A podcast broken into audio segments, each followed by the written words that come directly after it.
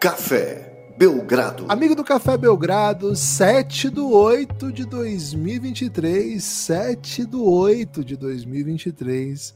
Eu sou Guilherme Tadeu, ao meu lado Lucas Nepomuceno. Estamos aqui para mais um episódio de Stonks. Série totalmente. Cara, nem lembro mais a sigla, né?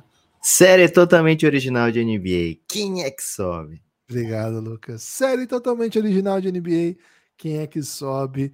Uma série que é autoexplicativo, né? Stonks. Lucas, animado para mais um episódio de Stonks? Tá aí no clima de uma ston um Stonkzinho para começar a semana? Tudo bem?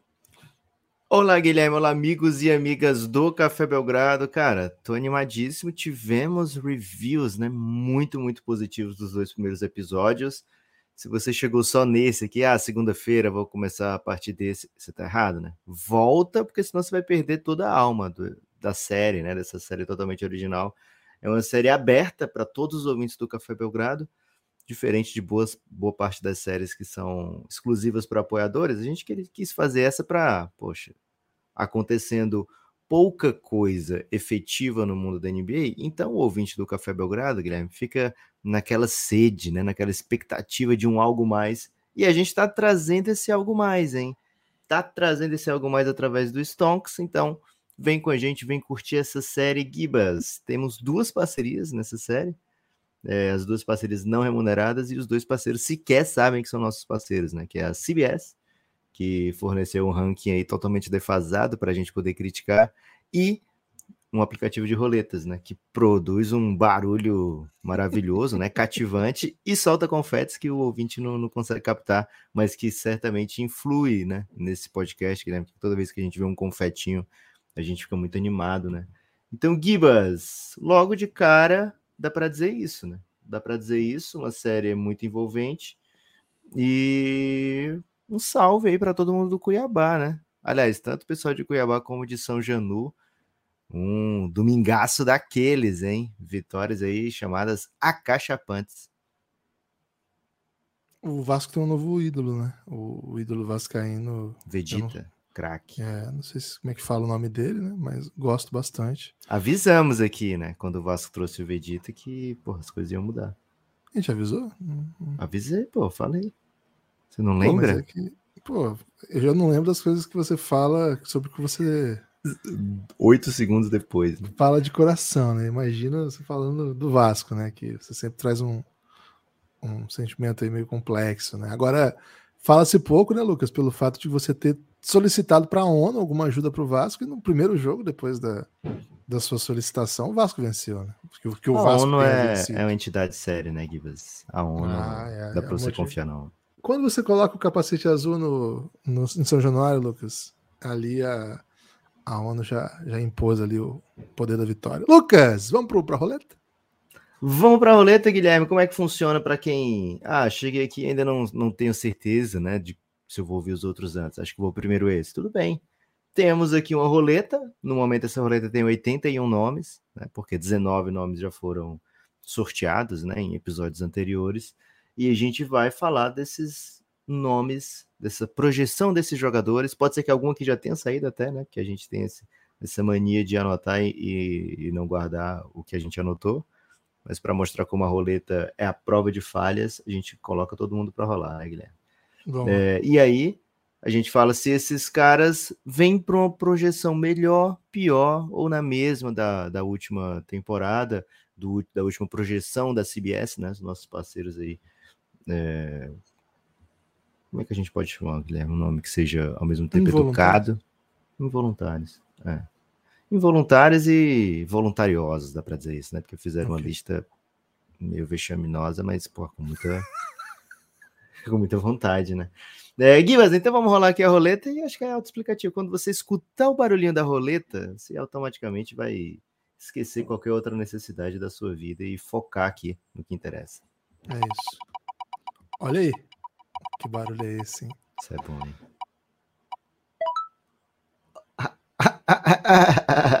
Gordon Hayward, Gibas. Para começar com a energia lá em cima esse podcast. Guilherme, qual foi a última vez?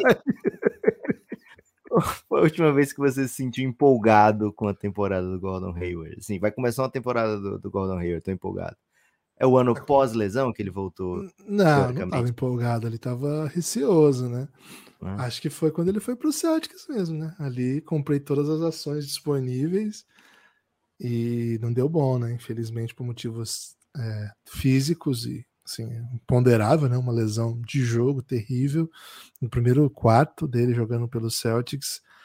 Agora, é verdade que assim, Gordon Hayward não é mais aquele Gordon Hayward, mas é um grande jogador ainda, né, Lucas? Não é exatamente um, um pereba de quem nós estamos falando aqui. Agora, acabou indo para um caminho que acumulou muito muito viu metal, né? Tá, tá muito enriquecido. Mas tecnicamente, mesmo quando ele faz grandes atuações, ele essa, essa grande atuação dele não não, re, não, representa muita coisa, né? Ano passado me lembro de ter visto ótimos jogos dele jogando pelo Charlotte.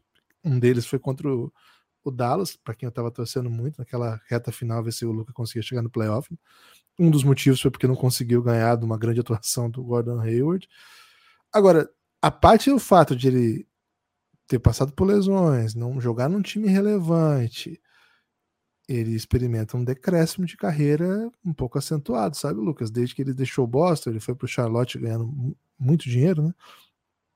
Ele teve 19 pontos na primeira temporada, 16 na segunda e veio para 15 na terceira, jogando mais ou menos os mesmos minutos ali por volta de 31, 32.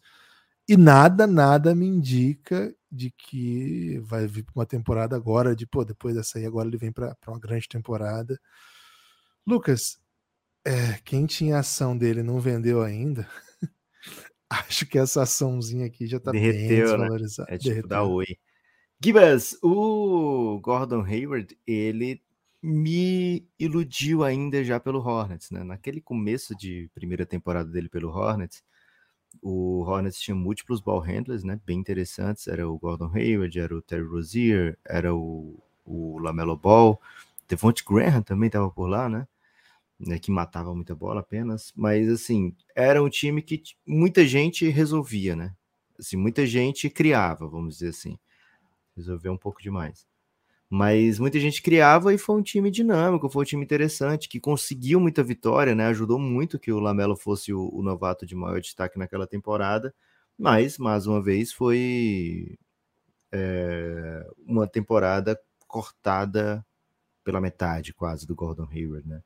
E essa foi a sina dele pelo Hornets, né? Nenhuma temporada acima de 50 jogos, sempre uma dúvida se vai jogar ou não, né? É, ausências por tempo indeterminado, né, por um tempo longo, e isso vai culminando na falta de relevância, né? Hoje acho que o Hornets já não tem nem interesse que ele seja de fato um cara relevante. O Hornets espera aí o seu contrato terminar. Na última projeção aqui da CBS, Guilherme, 79 posição para Gordon Hayward. Acho que vai ser ultrapassado por muita, muita gente. E se a gente contar assim, Guilherme, com os novatos, segundanistas que ainda não estavam aqui nessa lista do, da CBS, tem uma chance real da gente falar, sei lá, sem nome, sem mencionar Gordon Hayward, né? É, então, é um, uma decadência não, não necessariamente rápida, mas uma decadência onde a gente não experimentou aquele auge, né? O último grande ano do Gordon Hayward foi antes de ir para o Boston Celtics, ele tinha ainda 26 anos, Gibas. É, assim, ele perdeu, agora ele vai para a temporada de 33. Então, aquele período do suposto auge do atleta, né, do 27 ao 32, etc., essa faixa mais ou menos, o Gordon Hayward não conseguiu jogar, né? Ou, jogou, mas o Gordon Hayward não conseguiu tocar o que já foi seu, né? Não conseguiu sequer se aproximar de quem já tinha sido, né? Isso é meio. Não é triste porque ele, como o La Plata, né, Guilherme? La Plata veio demais para ele, né? Então, a tristeza não compra a felicidade, mas quase todo o resto, a tristeza não, o La Plata não compra felicidade, mas quase todo o resto dá para comprar, né? Pô, se tristeza comprasse felicidade, eu ia estar tá muito rico agora. Gibas, seguinte, vamos para a roleta de novo ou quer acrescentar mais alguma coisa de Gordon é, Rio?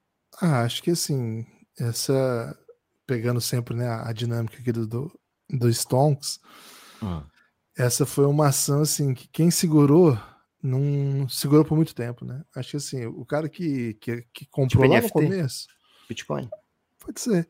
Que o cara comprou lá no começo, né? Ele, pô, ele viu a carreira dele no jazz decolando, pô, ali ele deu bom, né? Deu bom, deu bom legal, porque não era um talento óbvio, assim, era um cara legal, tinha tido uma boa carreira no college. Pô, quem, quem deixou ele se, se deixou apaixonar por Hayward em Baylor ainda, né?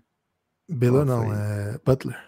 Butler, desculpa. Butler Isso. ainda, porra, foi uma ascensão meteórica, né? Foi. E aí chegou aí no Boston, ali tava todo mundo em alta, né? Todo mundo comprou, quem quis vender ali se deu bem. É. Agora, dali em diante, foi uma ação de, de difícil interpretação, né? Assim, era.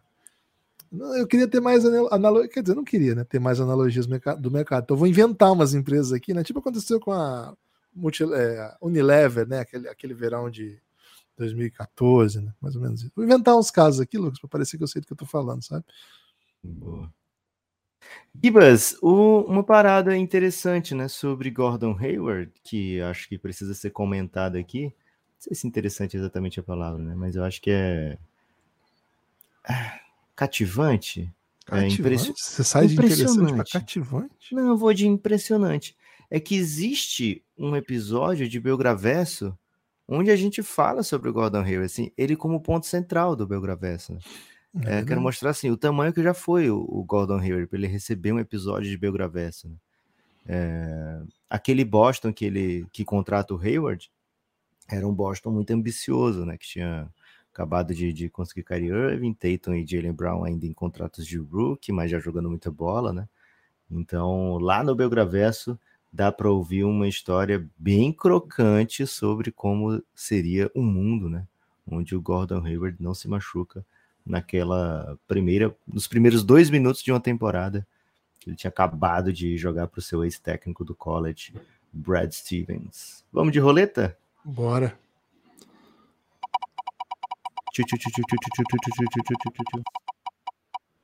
Opa, opa. Caramba, por que você faz isso com a gente, hein, Roleta? Nossa, tá bom. Chris Middleton Gibas. Hoje parece que a Roleta decidiu que o tema é deprê. Ah, assim, o Chris Middleton é um grande jogador. Acho que esse é o primeiro ponto, né? Claro. É um, é um jogador campeão da NBA, é um jogador. Olha o que eu vou dizer aqui, Guilherme. Antes da última temporada, nossos parceiros da CBS colocaram o Middleton na camisa do Jordan, posição 23. Cara. Só vou dar esse, essa abertura para você continuar. Ele vinha de um título da NBA. Ele vinha já é. de uma contusão ali, Desculpa, é. Contusão, ele já contusão. tinha sido campeão e o time não chegou ao título por, por muita na interpretação de muita gente que faz sentido, porque a ausência de Middleton foi muito sentida nos playoffs. Então, assim, tinha motivo para isso. Acontece que no ano seguinte, né? O ano passado, o Chris Middleton vem para uma temporada pior. Tem motivo para isso, né? Não só a recuperação da lesão, não só o fato dele estar tá um ano mais velho, mas a própria rotação. Acho que ele teve muito jogo que ele não jogou minutos completos. Acho que o, o Bucks tentou cuidar um pouco melhor dele. Isso resultou numa temporada de muito menos pontos, né? Ele sai de 20 pontos por jogo para 15 pontos por jogo, mas assim, ele sai de 32 minutos para 24 minutos, né? Metade de um jogo ele joga, né? É uma é uma minutagem que não é comum na NBA. Isso é comum no basquete FIBA, tal, na Europa, mas na NBA jogador desse nível, né, de importância, de relevância, de salário, jogar só 24 minutos não é o que a gente está acostumado. Então acho que esses 15 pontos por jogo, né, de, essa queda de 20 para 15 tem que ser contextualizado tanto foi contextualizado que ele era um dos jogadores que estava disponível na free agency e o Bucks fez questão que voltasse. Então, assim, já parto desse pressuposto. Lucas, acho que foi uma ação que desvalorizou bastante o ano passado, né? Acho que a ausência dele na campanha do título levou, levou um pouquinho, né? Ele elevou um pouquinho e talvez aí foi um pouco de inside trading, né? Acho que teve um, uma dinâmica assim que evoluiu de maneira mais pelo burburinho do que por atividade prática mesmo, né? Mas por, foi um pouco de especulação. A, o retorno, né? A, a materialização do que se esperava foi um pouco abaixo, mas ainda, Lucas, não vou vender não, viu? Vou, vou, vou, vou segurar. É, Tá baratinho agora, né? É, agora não é hora de vender, né? Aí, de repente, começa a temporada ele jogando 30 minutos e volta ali para os seus 18, 19 pontos, talvez valorize um pouco mais e durante a temporada eu vendo. Agora, com 15 pontos por jogo e ninguém falando mais do Middleton, acho que não é hora de vender, não, porque ainda acredito que ele é um dos jogadores importantes da NBA, Lucas. Acho que ele é um jogador relevante. É o segundo melhor jogador de um ótimo time da NBA, potencialmente melhor time da NBA. Não foi nos últimos anos, mas nos últimos dois anos não foi. Mas no ano anterior a esses últimos dois anos foi o melhor time da NBA. E acho que é um time que vem para um novo trabalho, que tem vontade, que tem motivo para acreditar que pode ser o melhor time da NBA novamente. Então não vou soltar a mão dele agora não, viu, Lucas? Vou segurar Chris Middleton. É, Gibas, foi uma temporada bem triste para ele, né? Jogando menos de 35 jogos, primeira vez na carreira desde o ano de rookie, que ele não jogava porque não tinha moral para jogar, que ele não teve um aninho lá no, no Bucks também, ali o ano antes do Yannis é, ser Yannis, que ele também no último ano antes do Yannis ser Yannis, né? que ele também não jogou tanto tempo, mas de maneira geral, ele é um cara muito constante, né? 20 pontos por jogo, chutando entre, sei lá, 37 e 40% para três pontos, né? Algo que faltou ano passado, né? Ano passado o Middleton chutou 31% nos poucos jogos que teve presente, né? É, então isso fez uma, uma falta muito grande para o ataque do Bucks. O Bucks saiu procurando o wing, né? Desesperadamente. Jay Crowder, é, Joe Ingles, né? Nomes assim já de outra outra família, que não vão sequer aparecer aqui, né, nessa, nessa série. É, e como você falou, né, Guilherme, era uma peça fundamental daquele Bucks campeão na série final contra o Phoenix Suns. Ele teve jogos assim antológicos, né, em 2021. Então, é um cara que de fato, né, assim fez muita falta pro pro Bucks, tanto nos playoffs contra o Celtics de 2022, o time perdeu de 4 a 3, sem Middleton jogar, né, como na temporada inteira passada, porque aquele Middleton não, não entrou né, em quadra. O Middleton jogava e você não sentia que ele era um dos melhores jogadores em quadra. Você não via aquela explosão nele, aquela capacidade de criar seu arremesso, aquela capacidade de criar separação, o aproveitamento mesmo no arremesso desmarcado. Então, foi um ano atípico para o Chris Middleton. E assim, essa queda vertiginosa, né? Quando acontece por motivo de lesão, quando acontece num cara que já tem muita rodagem, quando o cara que já tem uma certa idade, é preocupante, Gibas. Então, assim, a gente não vai falar assim, sai comprando, sai comprando a ação do Middleton, né? Porque vai se dar bem. Não é o que a história propõe, né? Agora, se você gosta de uma história de superação, se você gosta de um, uma história de comeback, né? Se você gosta, sei lá, uma novela uma novela. Qual o, o autor? Alci Carrasco, talvez, Guilherme, que bota assim umas reviravoltas bem, bem, bem impressionantes. Tipo aquela novela que, que a mulher começa como é, uma mecânica, sabe? Você lembra com essa novela? É da com... Cabral, não é? É, ela começa como mecânica e termina, tipo, multimilionária, né? Se você gosta desse tipo de, de história aí, desse tipo de novela, é... acho, recomendo aí, né? Se você, se você é da novela das sete, especificamente, né? Já de, de tradição, pode ser que você macete aí comprar umas ações do Middleton, né? Não é aquela ação que a gente vai sair recomendando, ó. Buy now, né? Isso não, não, Acho que você não vai ouvir aqui no Café Belgrado, mas tô com Gibas nessa de que, poxa, o Bucks necessita muito de um Middleton, né? É... Não, não, não descarto aqui que ele consiga uma grande redenção nessa temporada, viu, Gibas? Lucas, curioso você citar essa novela, né? Que é uma novela que ficou famosa pelo trabalho da Griselda, né? Que é a Lília Cabral. Ela, Ela era mãe do Cauã Raymond ou não? É, eu já não tenho essa referência, Lucas. Você tem que diminuir o número de perguntas quando eu tô trazendo informações claramente eu não domino. Você trouxe de cara, você já matou é, Lília Cabral. Faltou um pouco de companheirismo nessa. Lucas, okay. simplesmente Wolf Maia. Novela de Wolf Maia. Caraca, porra, então Simples por isso assim. que você na na hora você macetou, né? Que era o grande professor da, da cultura brasileira, Wolf Maia, né?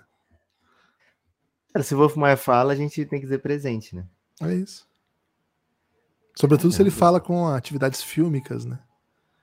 Porque não tem aquele meme do Scorsese, que é Isso é Cinema? o caso do, do Wolf Maia tem que fazer um com ele, assim. Isso é novela.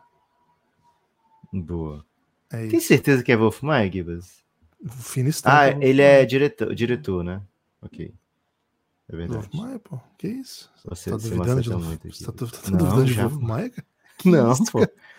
É, esse- essa novela teve o, o Cro, né? O personagem Cro, que, porra, ele, Marcelo Serrado, ele dominou o, mundo do meme, né? Então, um salve É aí muito pro- problematizado também, né? Então, É. Wolf Assim, também meme, falha, né? né? 2011, 2012 era um período ainda de adaptação, né, aos memes. Gibas, seguinte, se Wolf Maia fosse macetar uma série do Café Belgrado exclusiva, você acha que ele curtiria qual? Cara, o Wolf Maia, ele gosta um pouco do, do imponderável, né? Então, provavelmente. Porque já usei aqui o, recentemente o, o Belgraverso, né? Que me- tem muito cara de Wolf Maia, né? Difícil você ver um Belgraverso e não falar, pô, parece muito Wolf Maia, tem influência Wolf Maia. Ok. Então eu vou escolher outra, assim, né? Um pouco inadvertidamente, mas acho que o Wolf Maia tem um pouco assim da. Sabe, a estética Wolf Maiana, que eu- acho que ele tem um pouco de esperança sempre, sabe? Nos seus, no seu jeito de trabalhar. Então ac- acredito que a série seja Amanhã Vai Ser Outro Dia, viu, Lucas? Acho que é uma, é uma série que o Wolf Maia certamente assinaria, sobretudo se pudesse colocar um Beto Martins aí de pai do Luca Doncic. Né? Porra, com certeza ele assinaria. É, por exemplo, episódios sobre futuros prospects, pô, botar um história de superação ali, botar história de, de alguém que ninguém dava nada e foi uma ótima escolha.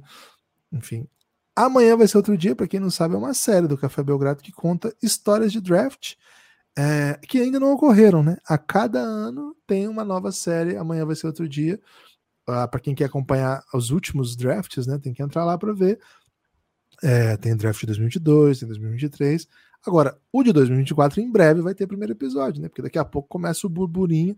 Todo ano a série Amanhã vai ser outro dia acompanha a classe de draft daquele ano para você ouvir cafébelgrado.com.br a partir de nove reais você tem acesso a essa e a outras tantas séries do Café Belgrado, Lucas. Boa, Gibas. É, Cara, amanhã vai ser outro dia, me parece uma série novela das seis, viu? Não sei se. Qual a Uhum. última novela das seis que es- escalariam Wolf Maia, né? Que escalaram Wolf Maia. né? É, Ele Gibas! vibe de novela das sete, Wolf Maia, né? É, é verdade. Aquele, aquele que ele flerta com Com o adulto. É. Quer dizer, adulto, né? Ele flerta com, com o adulto, mas ainda mantém aquela inocência da, do E tem humor, assim, né? PG-13, né? É, tem humor. Vamos lá, Gibas, vamos de roleta, que o Wolf Maia não espera, né? O Wolf Maia é, Poderia ter sido bem melhor do Ai, ai, ai. que Aaron Gordon. Gibas, talvez seja hora da gente fraudar essa roleta. Aaron Gordon, campeão, né? Dá pra dizer isso. Campeão, tá lá em cima. E um jogador que, por exemplo, jogo 1 contra o final de, de, de NBA, contra o Miami Heat, porra, ele causou todo tipo de problema pro Eric Spoelstra, né? Porque foi basicamente o game plan do, do Mike Maloney, é, vamos botar o Aaron Gordon para punir os anões, né? Então, sempre que eles vierem de Gabe Vincent pro meu lado aqui, eu vou botar ele lá embaixo, botar o Gabe Vincent nas costas e meter uma enterrada, né? E o Kit conseguia fazer sempre esse passe, conseguia sempre achar o Aaron Gordon. Então, assim, é um jogador que define. Define talvez seja um pouco demais, mas é um jogador que desequilibra a série de final de NBA. Né? Isso, é isso literalmente aconteceu é, poucos meses atrás. Então, um cara que merece aqui todo carinho, todo respeito, talvez até mais do que o nossos parceiros da CBS deram ano passado para ele, viu, Guilherme? 72 segunda posição para Aaron Gordon, que representa mais ou menos assim, um terceiro melhor da, de time da NBA, né? Se você pensa que 60 são os dois melhores, então um terceiro melhor é, de um dos bons terceiros melhores de um time.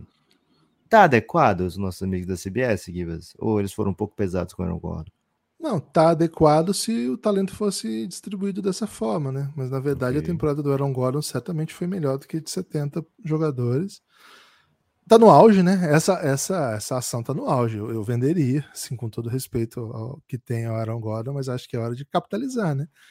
Talvez ele venha para uma outra run, mas quanto mais vai valorizar isso? Né? Ele vai ser MVP das finais? Vai... Cara, acho que bateu no teto, né? Assim, é... Ele nunca foi All-Star, viu, Gibas? Será que ele pode ser na próxima? Ah, acho difícil também. Mas assim, okay. você quer correr o risco ou melhor vender logo, né? Eu acho que topo vender já. É um cara que foi. É muito, muito relevante dentro da NBA e acho que vai continuar sendo, né? Então, acho que não é uma.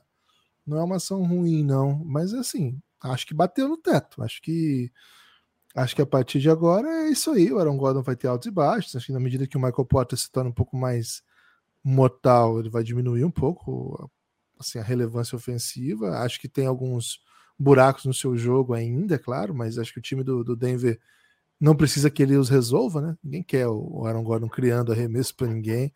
É, o arremesso dele sendo confiável no, no catch and shoot tá ótimo, né? E me parece que é um, foi um salto que ele lá no começo da carreira deu para para sua trajetória. Lucas, lá no comecinho eu comprei muita ação dessa, dessa do Aaron Gordon, né? Porque eu, é como se ele tivesse sido lançado dele. assim na, na malhação, né, Gibas? E assim, ao lado de, de Mocotó e tal, ele tava brilhando, né? Ali, vamos ser honestos, ali naquele Orlando, Tá ele parecia o melhor, o melhor do time, né? Um jogador que poderia ser o melhor jogador do time. Teve aquela sequência de torneio de enterrada, né? Então, assim, um jogador que parecia destinado a, a, a brilhos, né? É... Eu não vou dizer que foi meio cabeção da malhação, porque o Aaron Gordon fez, fez essa, essa mudança, né? Ele foi, saiu da malhação e foi para um, um novo um novo personagem com sucesso, né? Esse personagem que por vezes não, não faz 10 pontos por jogo, né?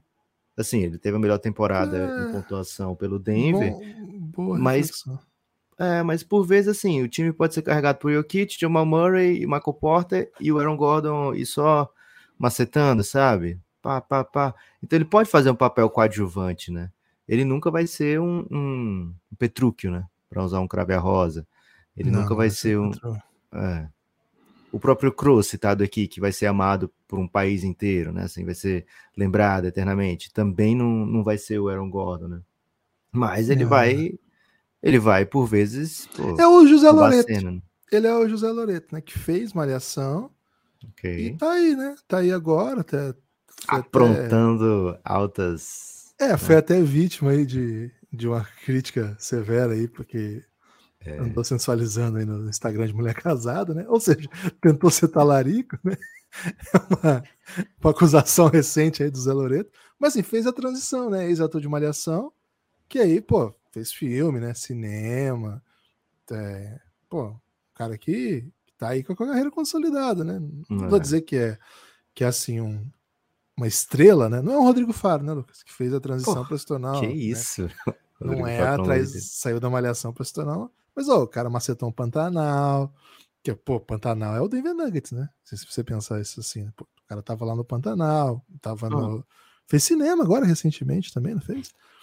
Pô, tá tudo bem. Com, não tenho acompanhado de perto, não, viu, Guilherme? O Zé Loreto tem acompanhado mais aí o, o, as páginas de, de, tem de entretenimento. Gente em defesa dele, viu? Tem muita gente saindo em defesa dele.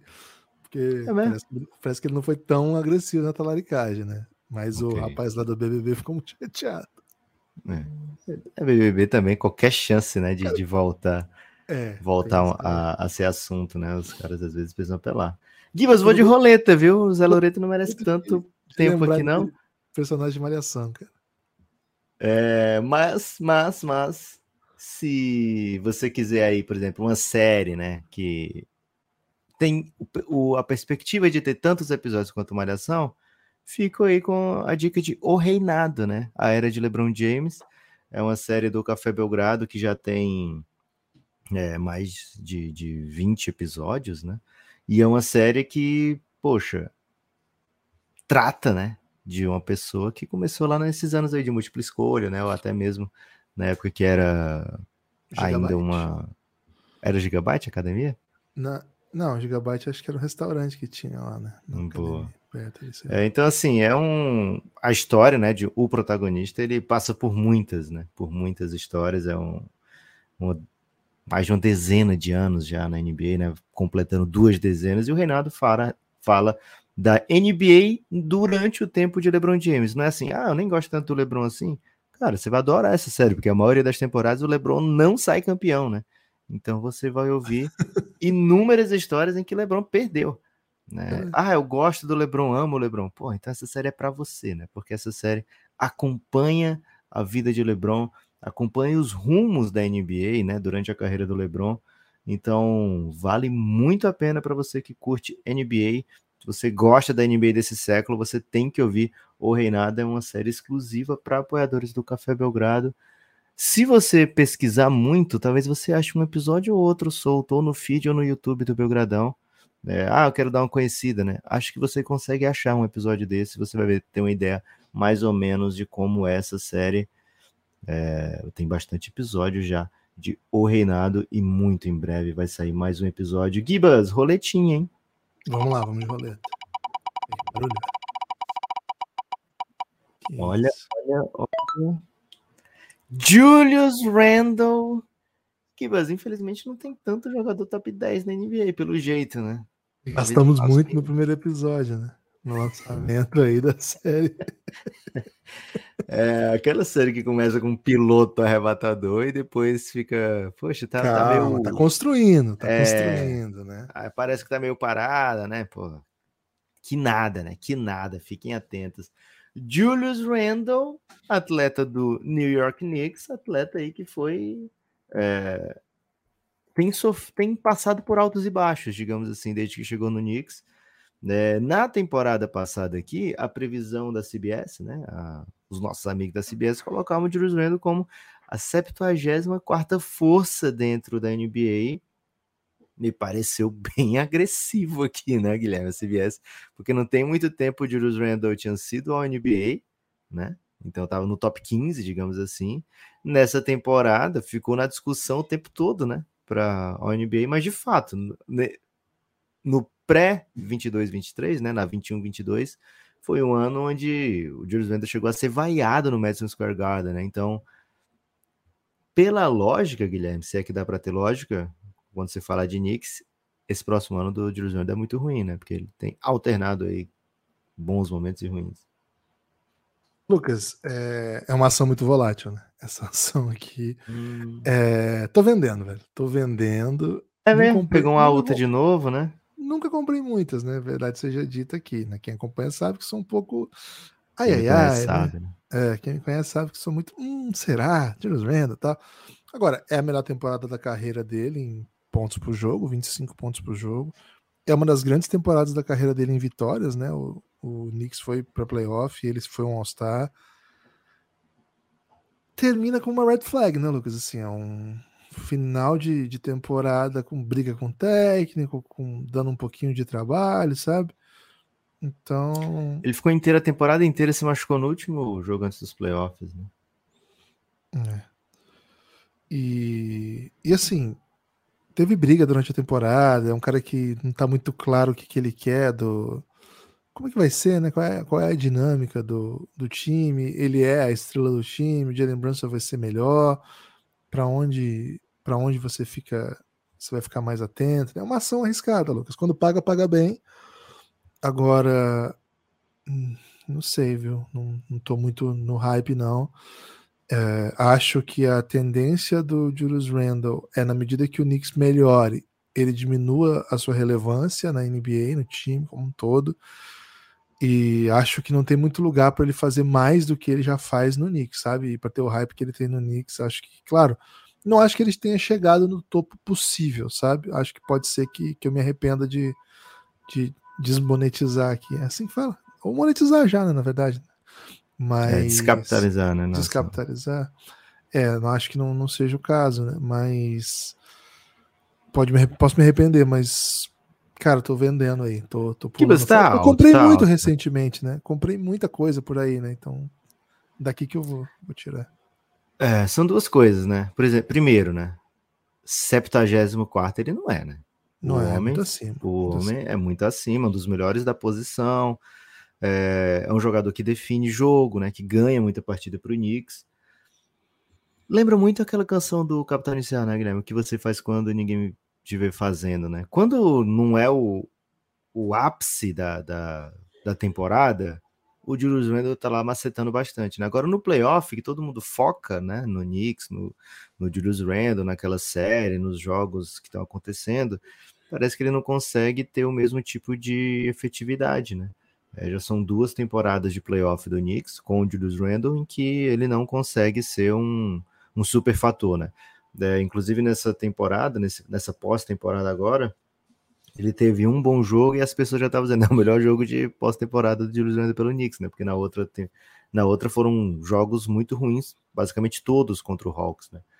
É, então nessa ele chegou a ter alguma mostrar alguns sinais de vida, digamos assim, né? Mas ficou muito claro que para playoff o Knicks vai até onde o de lembrança conseguir levar, né? Pelo menos esse tipo de Knicks.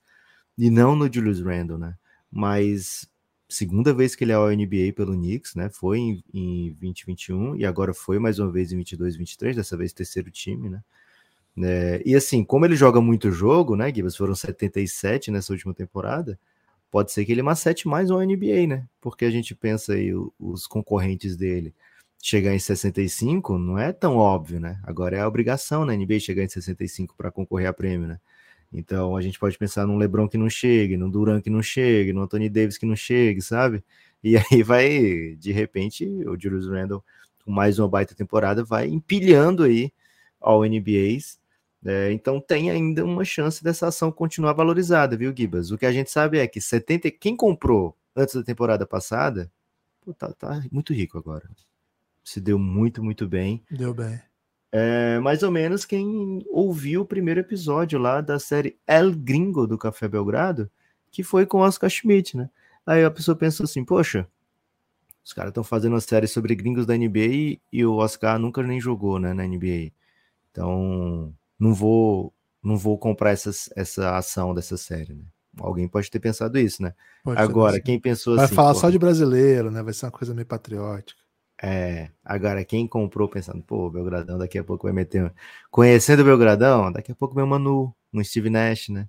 E de fato é o que acontece, né? É, o, a série El Gringo trata de nomes espetaculares é, da NBA, né? Manu Ginóbili, Steve Nash, Dirk Nowitzki, Tony Parker, dentre muitos outros. É, sempre jogadores não nascidos nos Estados Unidos, né? É, ou que não jogaram pela seleção americana.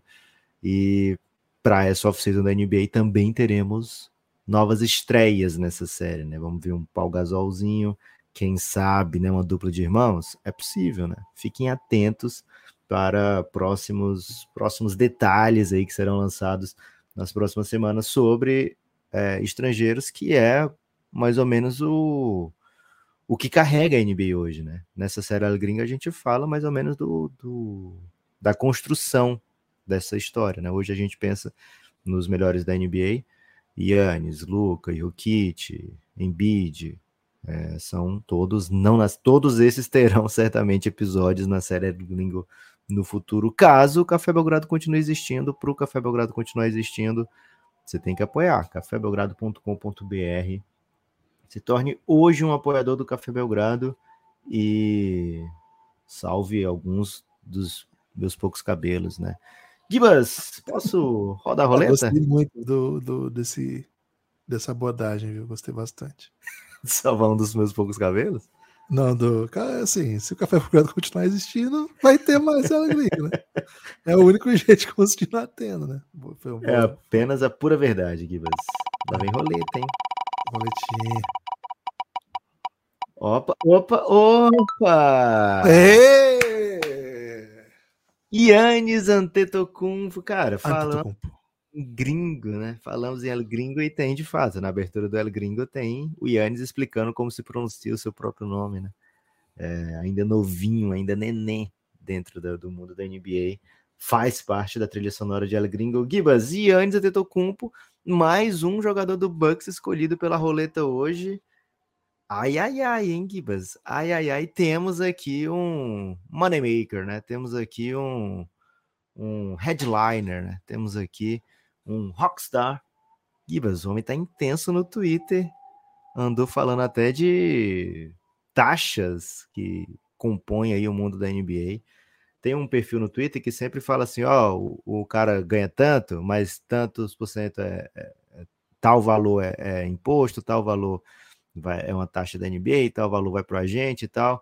E o Yannis andou criticando aí taxas, né, da Jock Tax, que é uma taxa que só existe para jogadores, né, nos Estados Unidos, que vai levar mais de um milhão do Anthony Davis, viu, Gibas? Então, um salve aí pro twitteiro Yannis Antetokounmpo. Lucas, é essa ação te deixou bilionário, né? Essa ação aqui, eu sou, sou testemunha. Infelizmente não tinha Café Belgrado na época, né? Mas acho que o Lucas foi o primeiro fã brasileiro do Antetokounmpo, que eu vi, pelo menos. Claramente teve, pode ter tido outro. Mas foi o primeiro que eu vi. Um dos primeiros do mundo, não foi não, Lucas? Que vez eu lembro que uma vez eu fiz uma, uma, uma pesquisa de primeiras pessoas que pediram o Yannis para All-Star. Eu acho que eu sou a quarta pessoa no mundo a, a pedir Yannis como All-Star. Dá pra pesquisar isso, né? Você vai no Twitter, bota arroba Nepopop, Yannis All-Star, você vai ver. É impressionante, né? Agora, Lucas, o... essas ações você já vendeu em algum momento? Esse é o momento de vender, porque assim, a Tetocumpo há duas temporadas experimentou seu auge, que a gente conhece até agora, né? Como auge, assim, back-to-back MVP e na sequência uma um MVP de finais com 50, 50 pontos no último jogo. Ali naquela noite, né, do título do Bucks, sei que você não gosta de lembrar dessa noite, é, Giannis parecia indestrutível, né? Assim, parecia algo inevitável, que a gente nunca ia ver coisa parecida capaz de pará-lo. E assim, os anos. Mais ou menos o que se fala do Jokic nesse momento. Né? É, com, com um componente a mais, eu acho, porque o Yannis era uma, uma coisa que você basicamente não consegue parar fisicamente também, sabe? Eu acho que tem essa, tinha essa leitura ainda de.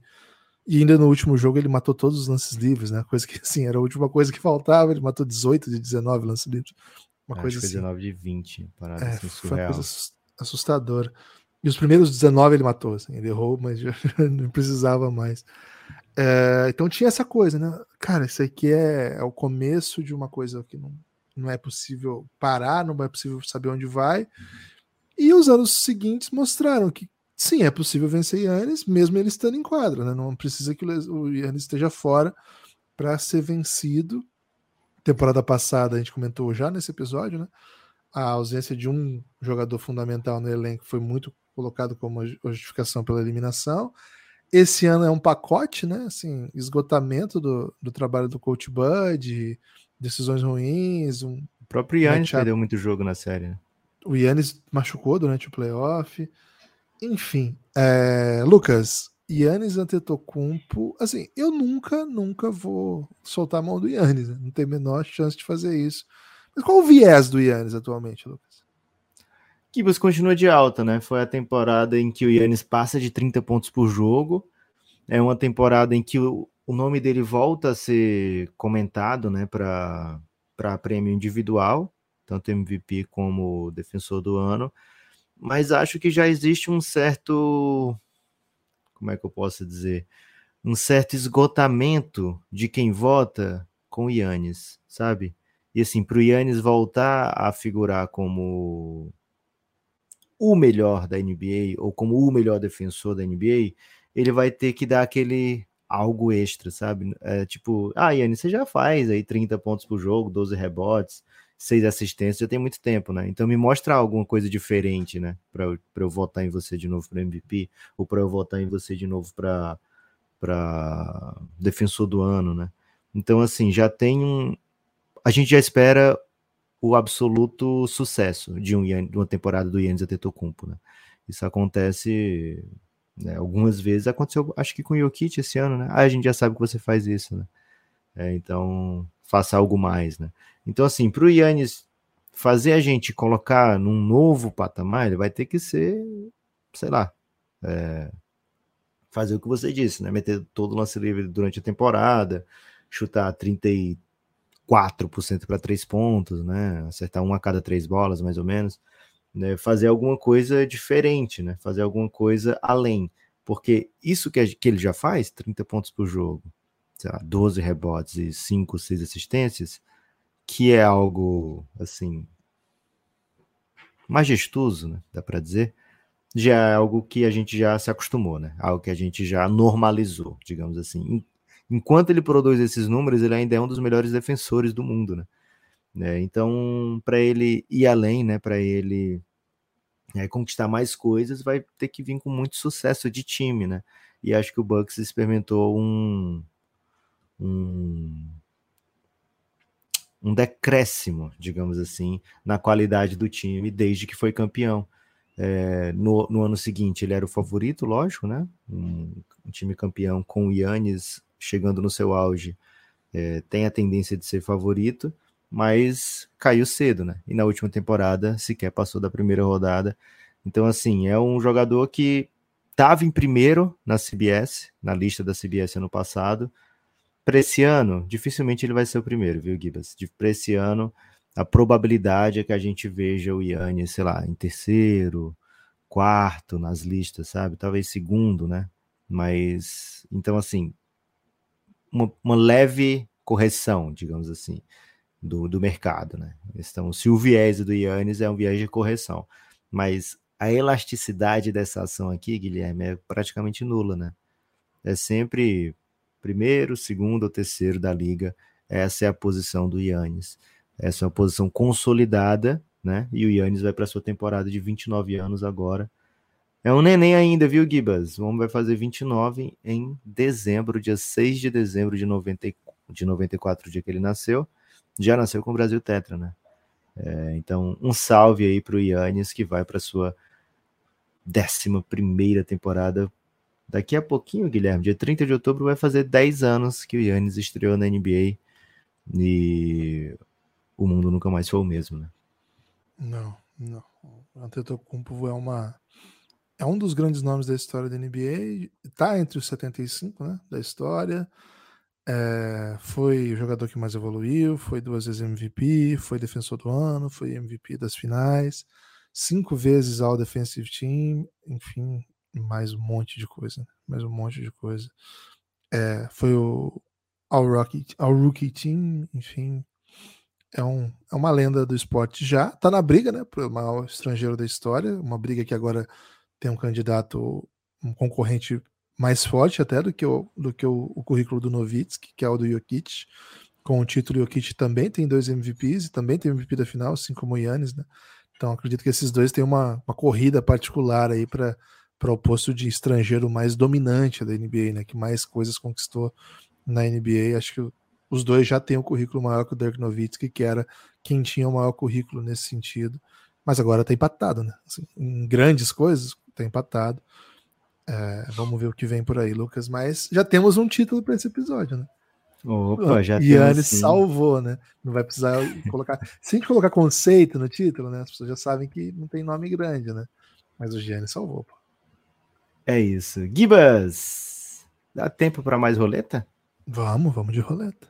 Boa. Quer, quer falar de mais algum, algum motivo aí cativante para as pessoas apoiarem o Café Pô, Belgrado? Vou sublinhar o Gringo, que você que você acabou de falar, né? Assim, antecipou, até chamou o Yannis, né, ao falar de El Gringo, porque assim.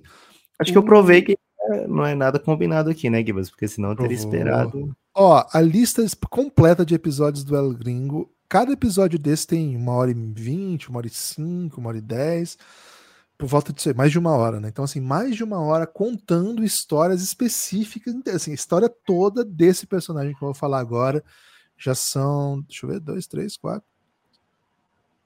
Já tem 11, então, assim, mais de 11 horas sobre grandes estrangeiros da história da NBA esses nomes. Você apoia o Café Belgrado com nove reais, você vai conseguir ouvir hoje mesmo um episódio inteiro sobre esse aqui, todos esses. Se você quiser ouvir o dia inteiro, né? Vai ficar 11 horas escutando Belgradão, é mais, né? 11 horas e pouquinho. Ó, tem o Lucas já falou do Oscar Schmidt, vou falar de todos. Manu Ginobili, Steve Nash, Ávida Sabonis, Redoyak Turkoglu, Dikembe Mutombo, Yao Min, Dirk Nowitzki, Tony Parker, Rick Smith e Andrei Kirilenko.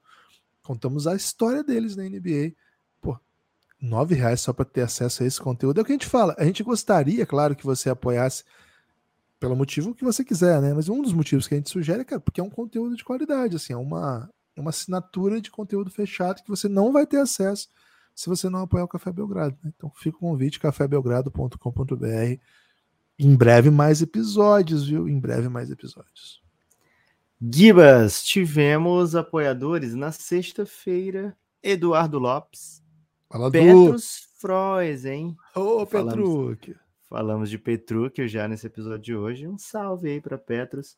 Otávio Rangel, apoiador Adam Sandler. Bruno Cap. Será que torce para o Atlético Mineiro? Não, porque ele, o e-mail dele tem timão também, né? Então fica aí uma certa dualidade aí no Bruno. Capri seria Atlético Mineiro. Não, Cap, eu falei Atlético só, não foi não? Clube Atlético Mineiro. Paranaense. Infelizmente. Falei. Mineiro? É. Pô, edita aí, Gibas, tira o Mineiro. Não vou editar, não. William Domingues, também um apoiador das Will. antigas do Belgradão, Palmeirense, William. apoiando.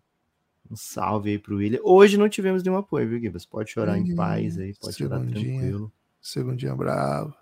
É, no sábado tivemos um único apoiador, mas, porra, foi emocionante, né? Luiz Moraes teve um apoio emocionante pro Belgradão. Ele que é da Pátria Educadora, viu, Gibas? Um salve aí para todos da Pátria Educadora. É, e ontem, no Domingão, tivemos um Fernando Feliposki, viu?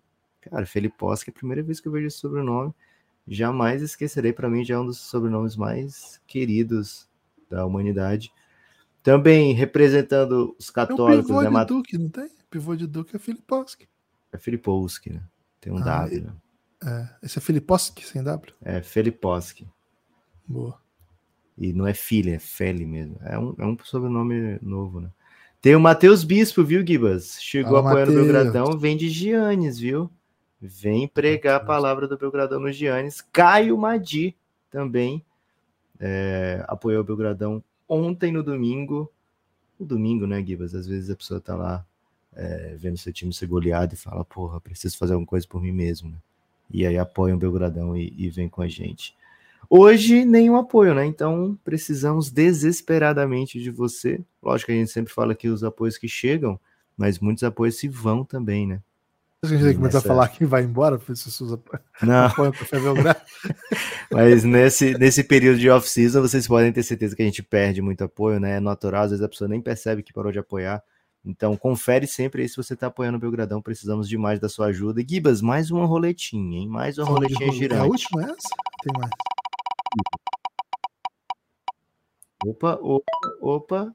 Zé Lavine, Bulls, hein, Gibas? Bulls, Bulls, Bulls, Chicago Bulls, Zé Lavine, um jogador polarizador de opiniões, um jogador que a torcida do Bulls se divide, né? Quanto a amá-lo, quanto a querer torná-lo o franchise player, e outros querem trocá-lo, né? né? Então, é um jogador que joga muita bola, mas que não responde a todos os questionamentos feitos, né, sobre si.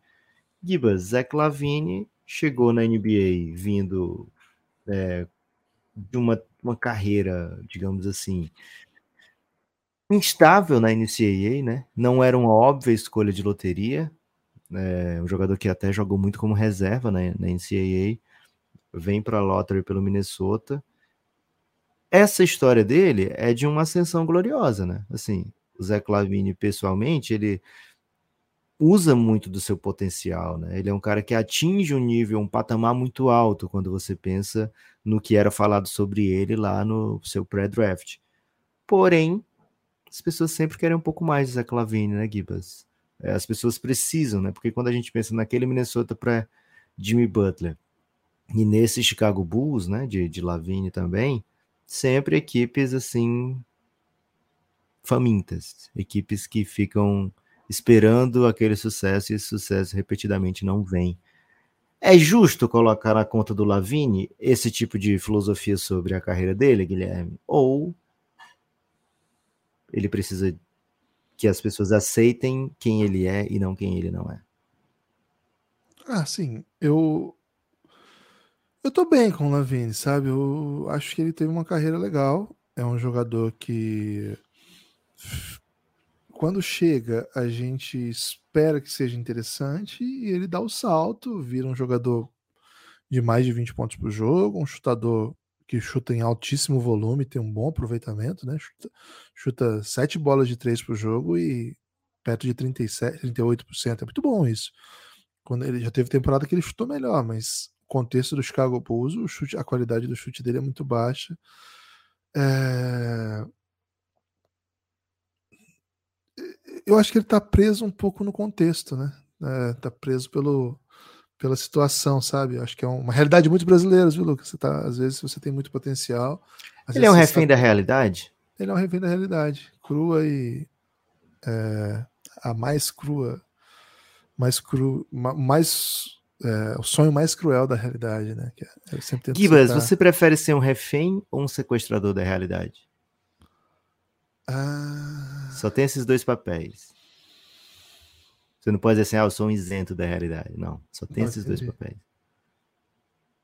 Cara, complexo, né? Porque se você sequestrar a realidade, você fleta com o terraplanismo, né? Assim, você leva, você leva a realidade para outro lugar, né? Depende do, do, que for a realidade. Cadê? Não sou. Isentou, hein? Não, peraí, calma aí, okay. calma aí. Eu não sou, eu não vou, sou eu que vou dizer aqui que as pessoas não podem exercer a imaginação, né? Ok. Então, assim, imagina, né? Se a gente, se a gente não puder, se a gente não puder escapar da realidade, né? É, acabou a literatura, acabou o cinema, acabou a música, né? acabou tudo. Então, peraí, né? Acho que escapar da realidade é, é fundamental. Okay. Agora, como análise de basquete, né? Como análise de basquete, a gente não pode ficar, chegar aqui e meter o poeta, né? Até gostaria. Okay. Às vezes a gente bota isso. o chat GPT para fazer isso, né? Fazer poesia. O Nelson Rodrigues fazia muito isso, né? é, escapava da realidade e levava isso para outro terreno. Não tem essa habilidade toda, na verdade, não tem nenhuma habilidade para fazer isso. Então acho que é mais fácil ser refém da realidade. Acho que o Zé Clavin também, Lucas, não pode meter uma de, de não ser refém da realidade, né? Acho que ele está preso a essa realidade. Ok. E, e, me lembram, me lembra um pouco. Me, me lembra um, um pouco uma música do Pink Floyd, né? Um clássico do Pink Floyd que eu nunca entendi muito bem, assim, até que até queria queria sua, sua interpretação, né? Pick your brain aqui foi isso, né? Porque ele fala ele fala alguma coisa assim, né? Você você prefere um um assim, um, um papel um halcon, né? Um, um papel de figurante na guerra ou ser um protagonista numa cela, sabe? Ele faz essa hum. questão assim, né? Meio que querendo dizer que é, onde você tá, assim, você tá preso numa, numa gaiola, assim, né? Então é melhor você um papel de balcão na, na guerra. Fiquei meio confuso. Gibas, eu sou, eu sou de leão, né? Eu sou de leão, ah. então, como você sabe que eu prefiro ser o protagonista sempre, né?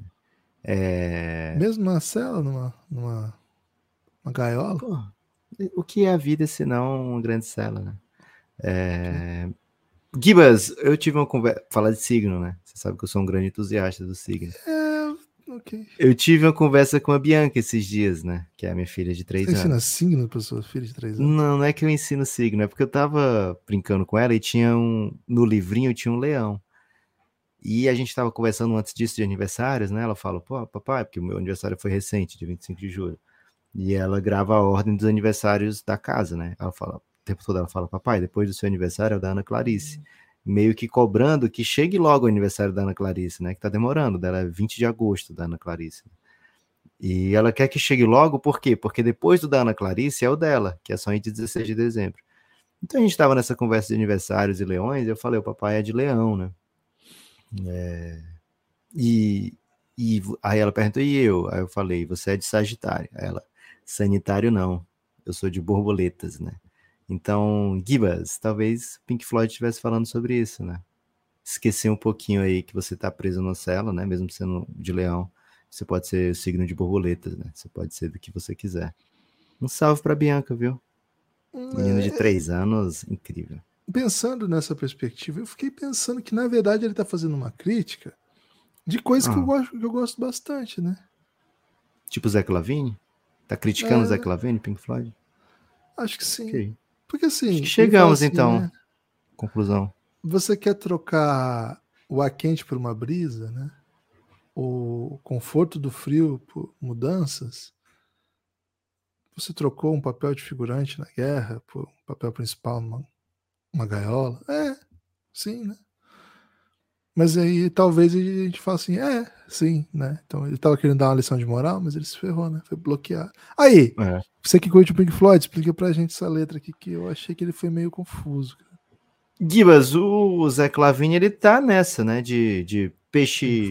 Se bem que Chicago, Chicago é uma, uma gaiola. Como é? É um peixe grande no, num lago pequeno, né? Na verdade, Chicago é um grande lago, né? um lago gigantesco.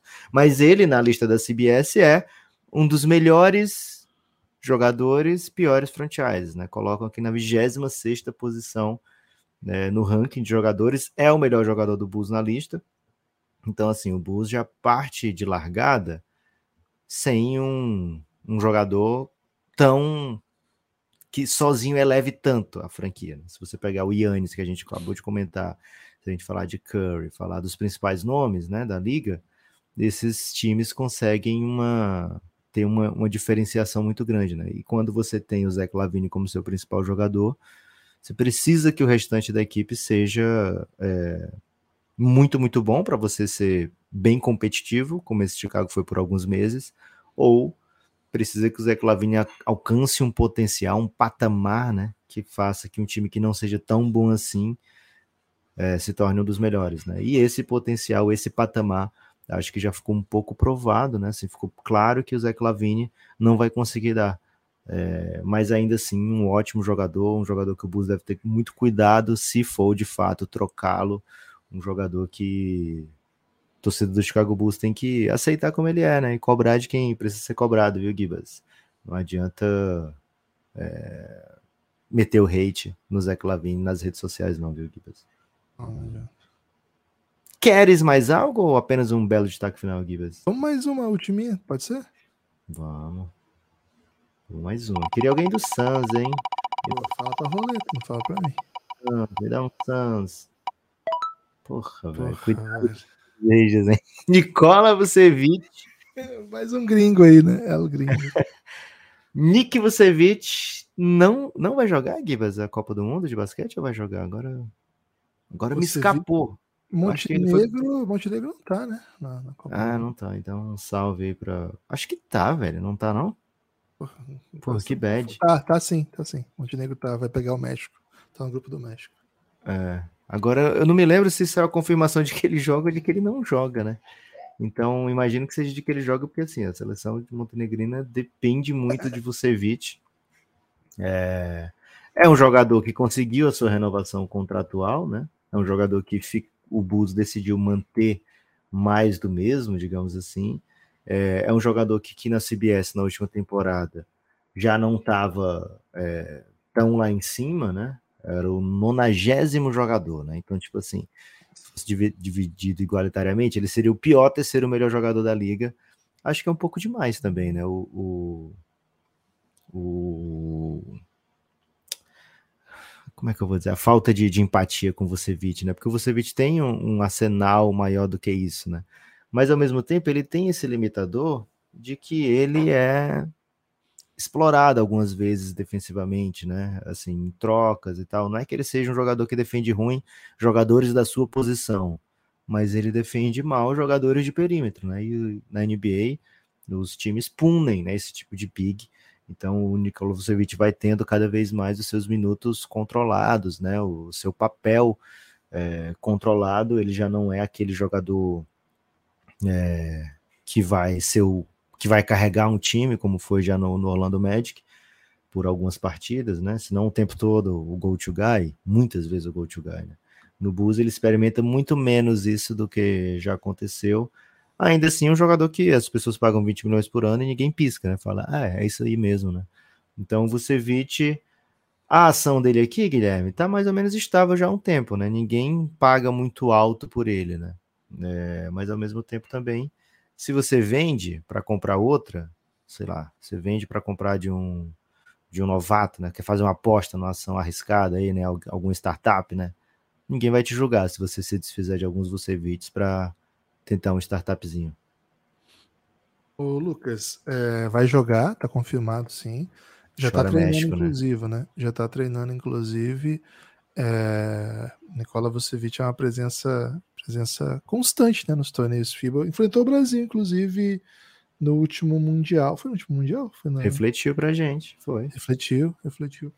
É... Ainda não, não, comecei a fazer o preview dos outros grupos, né? Tô, tô, muito focado nesse nosso lado aqui da chave, né? Então, por isso que eu não estava bem informado aí sobre o VUC, mas vai jogar sim. Lucas, uh, eu gosto do Vucevic, mas também, assim, vou, vou ficar junto com, com o que fiz com o Lavine, né? Gosto, mas não me empolgo. Acho que é bom jogador, mas é refém do contexto. Acho que é um time que não me inspira a comprar ações, mas também não vou vender, não, sabe? Vou, vou segurar aqui o que eu tenho. Não são muitas, né? Mas as que eu tenho acho que é, acho que é o suficiente para dar uma segurada, porque uma mudança de contexto aí pode dar a ele uma relevância que a gente ainda não viu, né? Acho que é um grande jogador ainda relevante para o mundo da NBA. Talvez a principal run de playoff foi quando eles venceram um jogo na, na bolha, né? Ele estava ainda no, no, Raptor, no, no Magic, eles venceram o Raptors, sendo o Seed 8, e é isso que, que eu me lembro dele de, pô, você vê que fez uma coisa bem relevante aqui, né? Não me lembro foi mais. Contra de... o Bucks que eles jogaram? Não foi contra o Raptors? Enfim. Um... Acho que o Raptors foi um game winner lá em Toronto, que eles ganharam também só um jogo. Ah, Acho que foi do. Raptors do Kawhi que eles ganharam. Não foi ah, na foi? bolha. Pode ser, é. enfim. Mas é, não me lembro muito de muita coisa, assim, do, do Vucevic relevante, sabe? Então.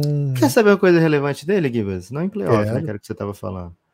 Quero, um dos 10 jogadores a macetar 82 partidas na última temporada. Olha que legal. Esse aí é um. Pra você ver como é que é uma, uma ação sustentável, né? E não é a primeira vez que ele faz mais que 80 jogos, né? Lá no, no Orlando Magic ele teve uma temporada de 80 também é um cara bem, bem firme, assim, né? Bem sólido. É um jogador que dá para dá para confiar. É um jogador bem interessante, assim. Eu gosto do Vucevic. É um, acho que é um dos bons jogadores da NBA.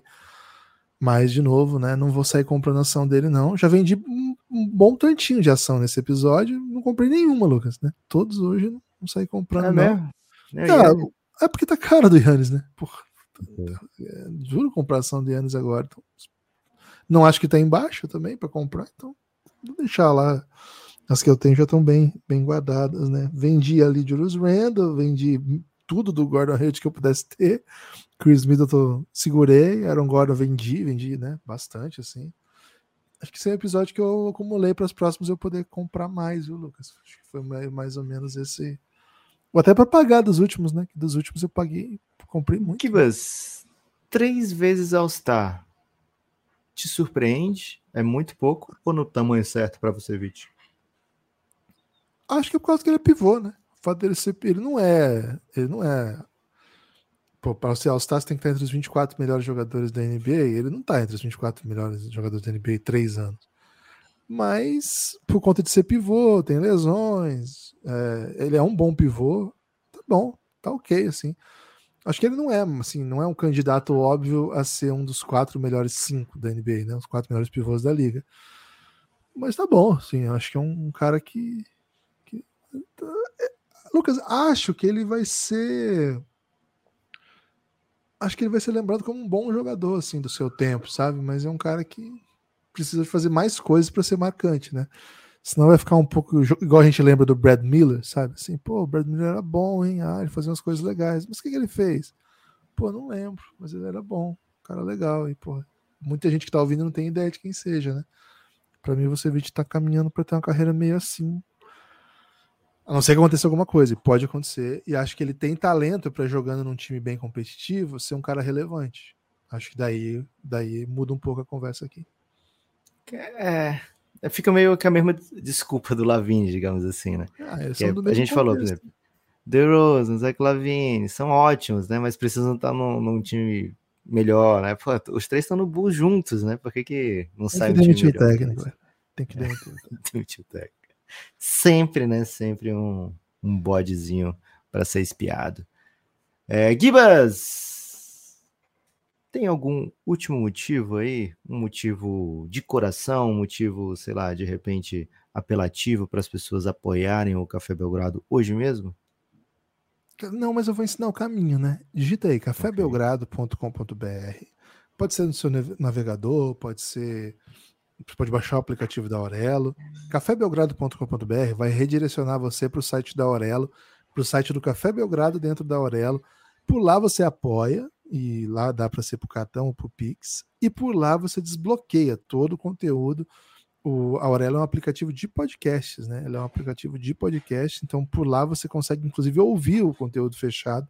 Isso é uma novidade que a, que a Aurelo traz aí para os seus apoiadores, que por ser um ótimo aplicativo de podcast, você consegue, ao desbloquear, ter toda a experiência lá de ouvir por lá, organizar playlist por lá, escolher os seus outros episódios. Os outros podcasts que vocês gostam de ouvir, pode ouvir por lá também.